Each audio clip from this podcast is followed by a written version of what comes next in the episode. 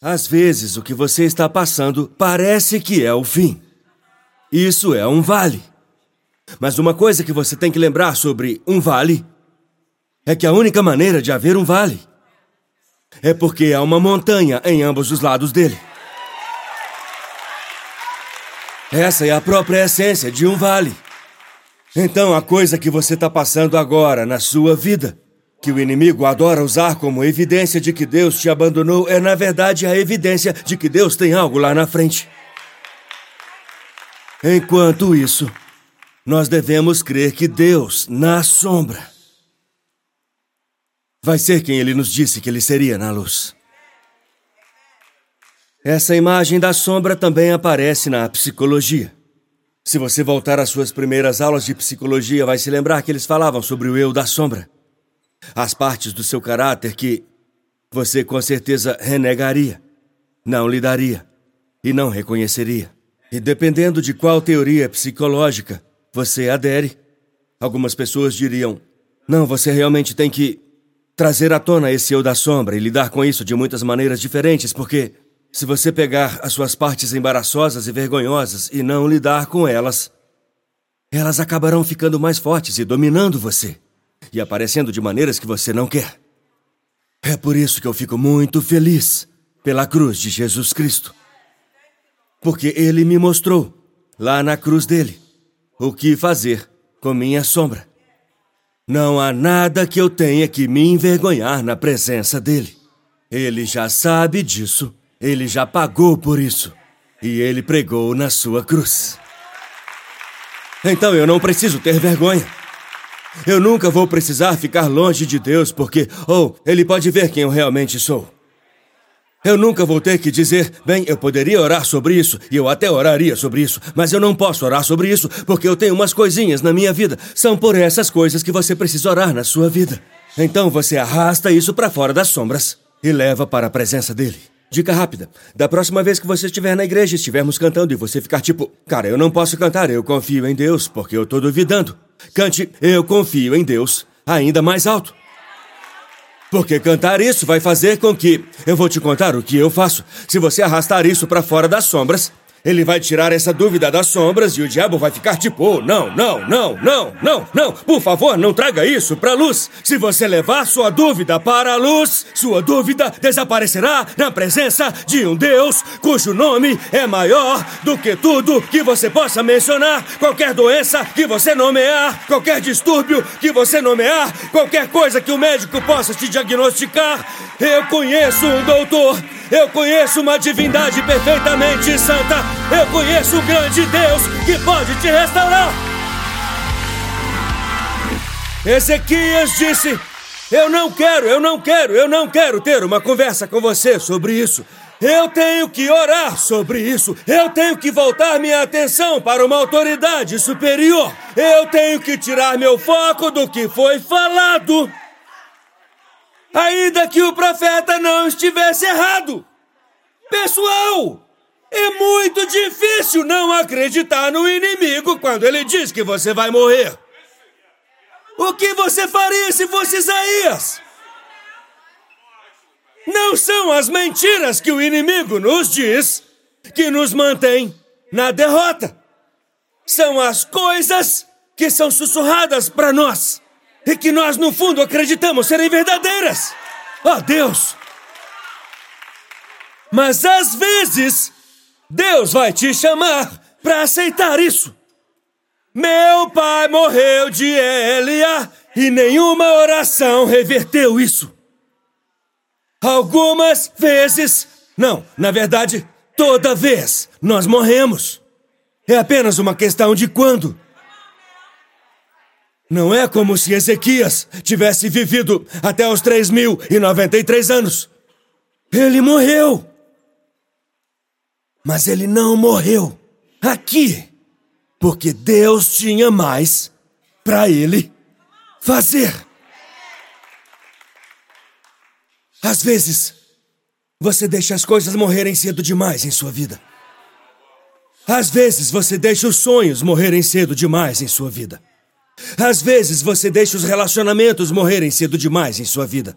Por causa do que você não quer resolver, por causa do que você não quer passar, por causa do que você não quer enfrentar. E Deus me enviou hoje para te dar esta mensagem de que algumas das coisas que você tem permitido em sua vida, eu não estou dizendo que se você tem uma doença é por falta de fé. Esse não é meu sistema de crença. Eu não acredito que você possa apoiar isso na Bíblia ou na vida. O que eu estou dizendo é isso, que às vezes o que você aceita como consequência de uma dificuldade é, na verdade, o oposto do que Deus pretende te dar através da dificuldade.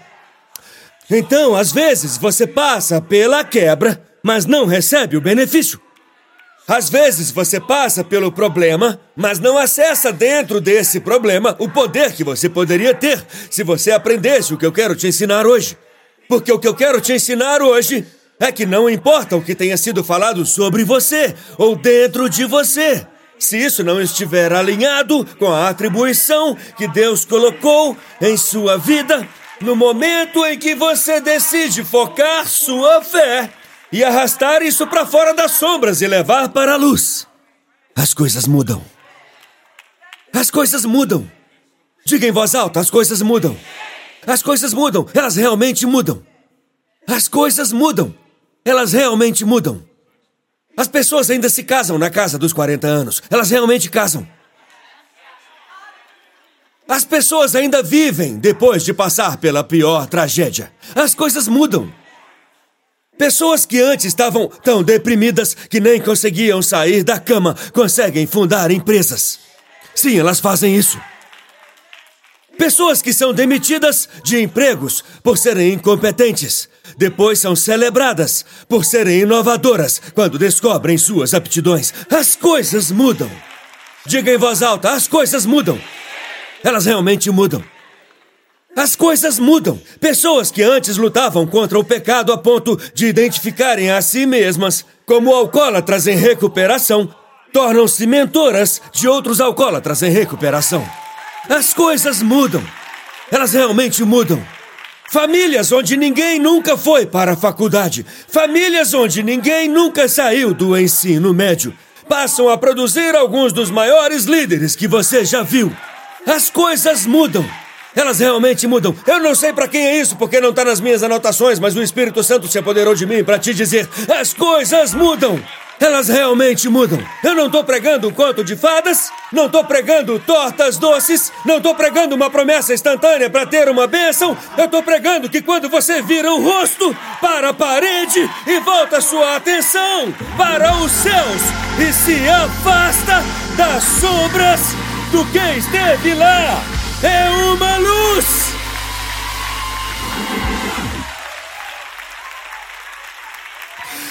Deus disse: haja luz e houve luz. Eu acho que tudo que ele fala ainda funciona. Então, se ele disser haja alegria, prepare-se para ser feliz. Se o que ele disser for haja paz, prepare-se para ver a tempestade se acalmar. Toque em cinco pessoas e diga: as coisas mudam, elas realmente mudam. Você está ao lado de uma testemunha viva de que as coisas mudam. Você está ao lado de uma prova crucial de que as coisas mudam. Você está bem ao lado de alguém que uma vez pensou: eu não vou conseguir. Mas ei, Ezequias! Ei, Isaías! Vire-se! Volte aqui! Porque Deus disse: você está dominado! A sombra ainda não pode ter você!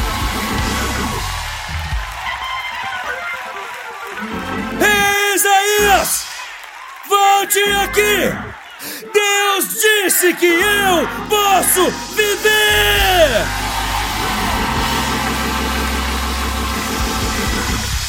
Ei, Isaías! Eu não estou dizendo que você estava errado! Eu não estou dizendo que Deus mudou de ideia! Eu só estou dizendo que eu liberei minha fé e eu não vou morrer!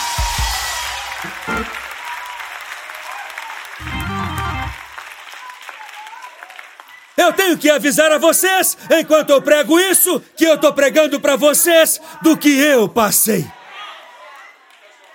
E você diz, pastor, não ficamos sabendo que você teve furúnculos pelo corpo. Não, eu não estou falando de furúnculos no corpo. Eu estou falando de crenças que eu carreguei. Oh Deus, oh Deus. Quer dizer, essas crenças eram dolorosas, eram progressivas. Tiveram momentos em que eu acreditei em coisas sobre mim, de que eu estava aquém do amor.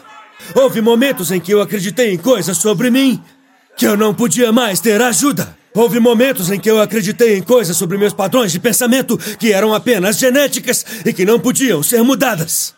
Houve momentos em que eu acreditei em coisas sobre meu potencial, de que eu não era o cara para esse trabalho, ainda que Deus tivesse me chamado para isso. Agora, essa coisa sobre acreditar em algo que não é verdade é que você não sabe que não é verdade, porque quando você sabe que não é verdade, você não acredita mais, então você não sabe que não é verdade enquanto ainda está acreditando.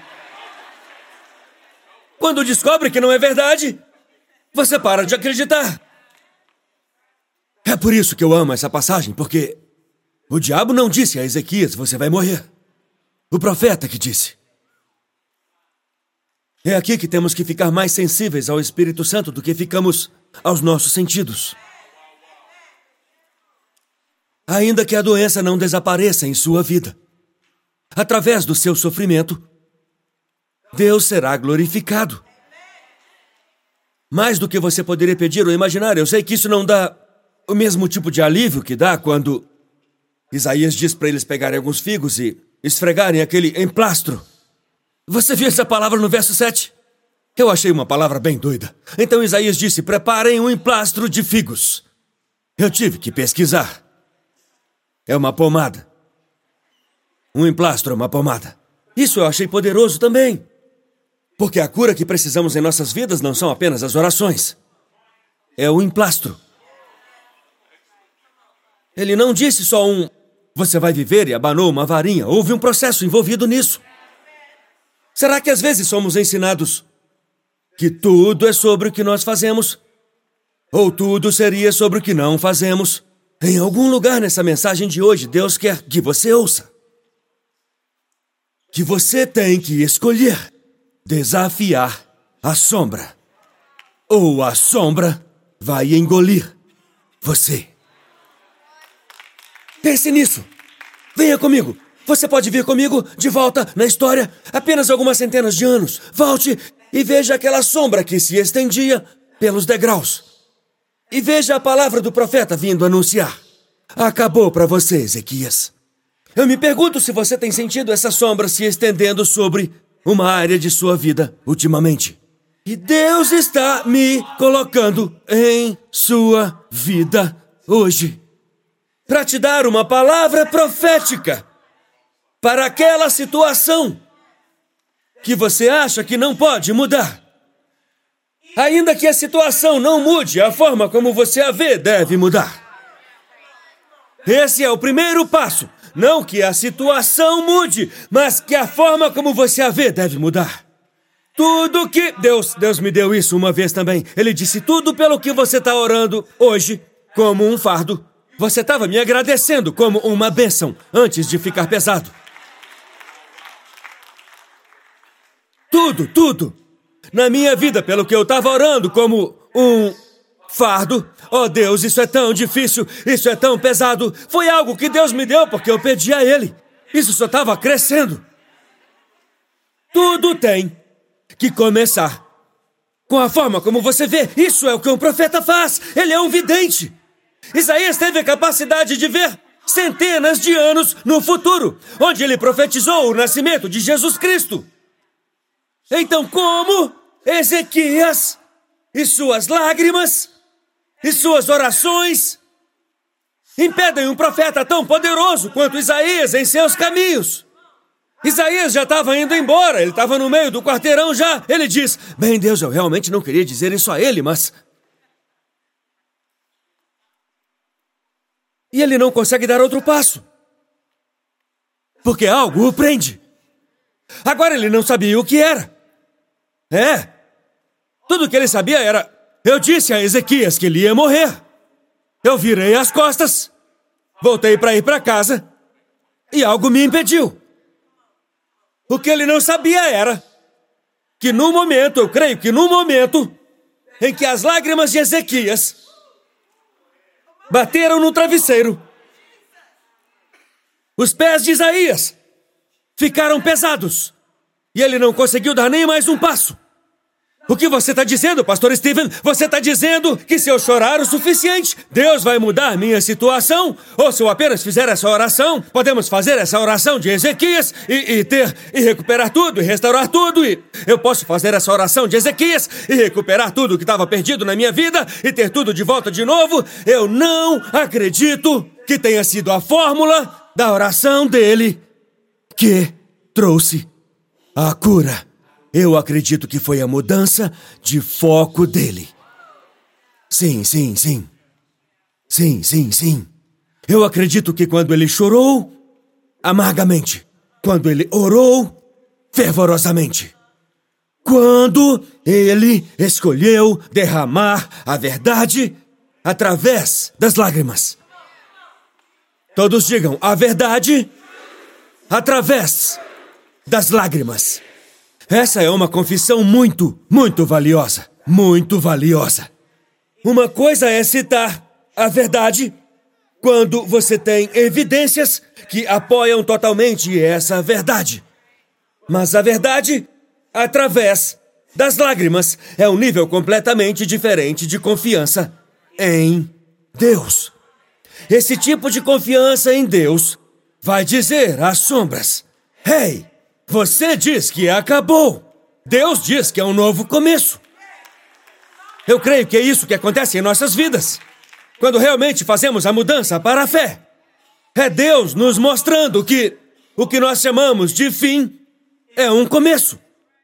Ei, obrigado por nos assistir. Certifique-se de se inscrever no canal para que você não perca nenhum vídeo ou lives. Compartilhe esse vídeo com um amigo. Um agradecimento especial aos que têm ofertado generosamente. É por causa de vocês que este ministério é possível. Não há limite para o que Deus pode fazer através de nós quando nos unimos. Obrigado pelo seu apoio. Deus te abençoe.